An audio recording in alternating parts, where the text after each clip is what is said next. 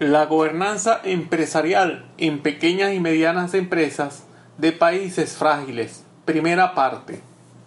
Durante años de experiencia como asesor de juntas directivas de pequeñas y medianas empresas en Venezuela, he podido identificar como el factor clave de éxito más importante en la dirección corporativa de las empresas lo que actualmente se denomina con la expresión gobernanza. Esa gobernanza requiere de una base institucional interna que pueda ser capaz de lograr armonía entre las partes interesadas con mayor influencia y urgencia en la toma de decisiones y su ejecución. Es un tema ético y moral decisivo para el futuro de las empresas. Hoy en día el ejercicio de poder en las empresas se ha hecho difuso e incierto. En otros tiempos se podía desde una estructura vertical y en acuerdo a normas y procedimientos, formular mandatos con características de obediencia y disciplina. Es vital para las organizaciones sacar de la opacidad al poder y hacerlo transparente.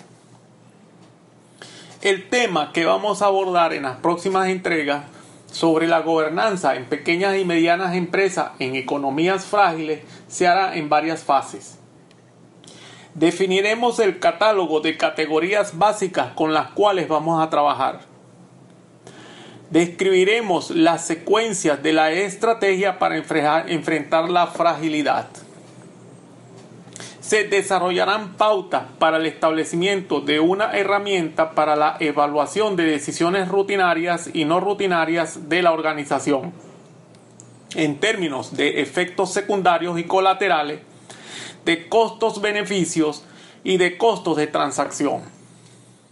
Vamos a definir la interpretación que debe darse en este trabajo a las categorías fundamentales que utilizaremos. El contenido de las definiciones no es sujeto de discusión. Son definiciones para efectos de esta exposición con el propósito de evitar la ambigüedad en la interpretación de los constructos utilizados. Axiología. Se refiere a la reflexión de los responsables del direccionamiento estratégico de la organización sobre los principios y valores que sirven de orientación moral o ética a todos los miembros de la organización en sus actividades dentro de la empresa. Es importante para el futuro de las organizaciones identificar el tipo de agente con el cual se va a compartir durante mucho tiempo. Estar en una comunidad con una identidad de principios y valores es decisivo para el éxito. Las pequeñas y medianas empresas viven bajo la impronta del trabajo de por vida, porque es difícil y costoso terminar una relación laboral con un familiar, un empleado o un trabajador. Esta situación coloca en primer plano los principios, valores y competencias de quien va a ingresar en la organización. Asimetrías de información, incentivos perversos y riesgo moral. Hay asimetrías de información cuando una relación entre las partes una posee información pertinente que la otra desconoce. Las asimetrías de información son fuentes de riesgo moral. Los incentivos perversos surgen cuando se establecen marcos normativos que lejos de resolver problemas los agravan. Es el caso de los controles de precios que dan lugar a mercados negros. Los incentivos perversos tienen lugar cuando la actuación del individuo es prácticamente inevitable sin entrar en consideraciones de intencionalidad estratégica o, moral de la persona. El riesgo moral ocurre cuando las regulaciones gubernamentales crean situaciones en las que un individuo saca provecho conscientemente de la posesión de información privada acerca de las consecuencias de sus propios actos, actos cuyos costos y riesgos soportan otras personas. Control de gestión de decisiones rutinarias y no rutinarias. El control de las decisiones rutinarias se efectúa a través de los indicadores de eficiencia, eficacia y efectividad con tomas periódicas. El control de decisiones no rutinarias estratégicas se efectúa a través de indicadores de ejecución temporal, y de ejecución presupuestaria. La ética y la moral. Por ética vamos a concebir lo referente a la manera como se establecen reglas a través de la observación de la moral, de la virtud, del deber, de la felicidad, y del buen vivir en la organización. Por moral vamos a entender al conjunto de reglas o juicios sobre lo correcto y lo incorrecto, sobre lo bueno y lo malo, que se aplican en la cotidianidad de la organización, de uso continuo en la empresa por parte de los integrantes de la misma fragilidad económica.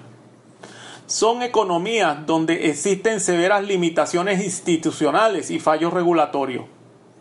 Como limitaciones institucionales asumimos la inexistencia de poderes públicos autónomos e independientes. Otra categoría definitoria de la fragilidad económica, pero menos estudiada, es la generada por fallos regulatorios, cuando las normas, leyes, reglamentos se crean sin evaluación de sus efectos secundarios. Por ejemplo, el riesgo moral, las asimetrías de información e incentivos perversos. Grupos de interés o partes interesadas, stakeholders, se refiere a los grupos que tienen influencia, urgencia, poder o legitimidad para actuar dentro de la organización. Gobernanza es el direccionamiento consensuado entre los diferentes componentes de la organización con influencia, legitimidad y urgencia en los actos gerenciales. Influencia, legitimidad, poder y urgencia. Hay grupos de interés con influencia, cuya capacidad organizacional viene dada por la autoridad que tienen sus actuaciones dentro de una organización, asesores y consultores. Otros grupos de interés poseen legitimidad, la cual es la autoridad que posee un grupo o una persona a partir de la percepción de que sus actuaciones están sujetas a las normas, principios y valores de la empresa es la presunción o percepción generalizada de que las acciones de un actor social, persona, organización, son deseables o apropiadas dentro de ciertos sistemas socialmente construidos de normas, valores, creencias y definiciones. Poder se refiere a la facultad para imponer a otro su voluntad o a la habilidad para crear un efecto en la empresa.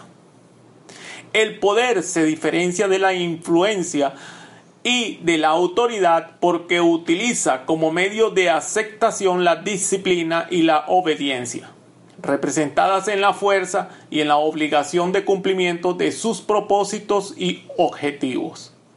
La urgencia guarda relación con la sensibilidad de los grupos ante los retrasos de atención de sus exigencias y la importancia que éste concede a estas relaciones. Junta directiva es la entidad que tiene la responsabilidad de formular el dispositivo estratégico de la organización, de establecer el mecanismo de control de gestión de las decisiones rutinarias, nivel táctico, y no rutinarias, nivel estratégico. La gobernanza empresarial en un contexto de imperfecciones de una economía institucionalmente frágil. El análisis de la gobernanza a nivel de gobierno y de organizaciones públicas puede ser extendido al caso de organizaciones privadas. En organizaciones privadas se justaponen y se refuerzan el riesgo moral y los incentivos perversos externos e internos es por ello que se hace necesario crear los mecanismos internos de control de gestión de las decisiones rutinarias y no rutinarias. Primero, revisión y actualización del dispositivo estratégico de la organización, misión, visión, factores claves de éxito, valores y acciones estratégicas. Segundo, actualización de los estatutos de, em, de la empresa para mejorar su compatibilidad con el dispositivo estratégico de la organización. Revisión y actualización de las cláusulas compatibles con el dispositivo estratégico.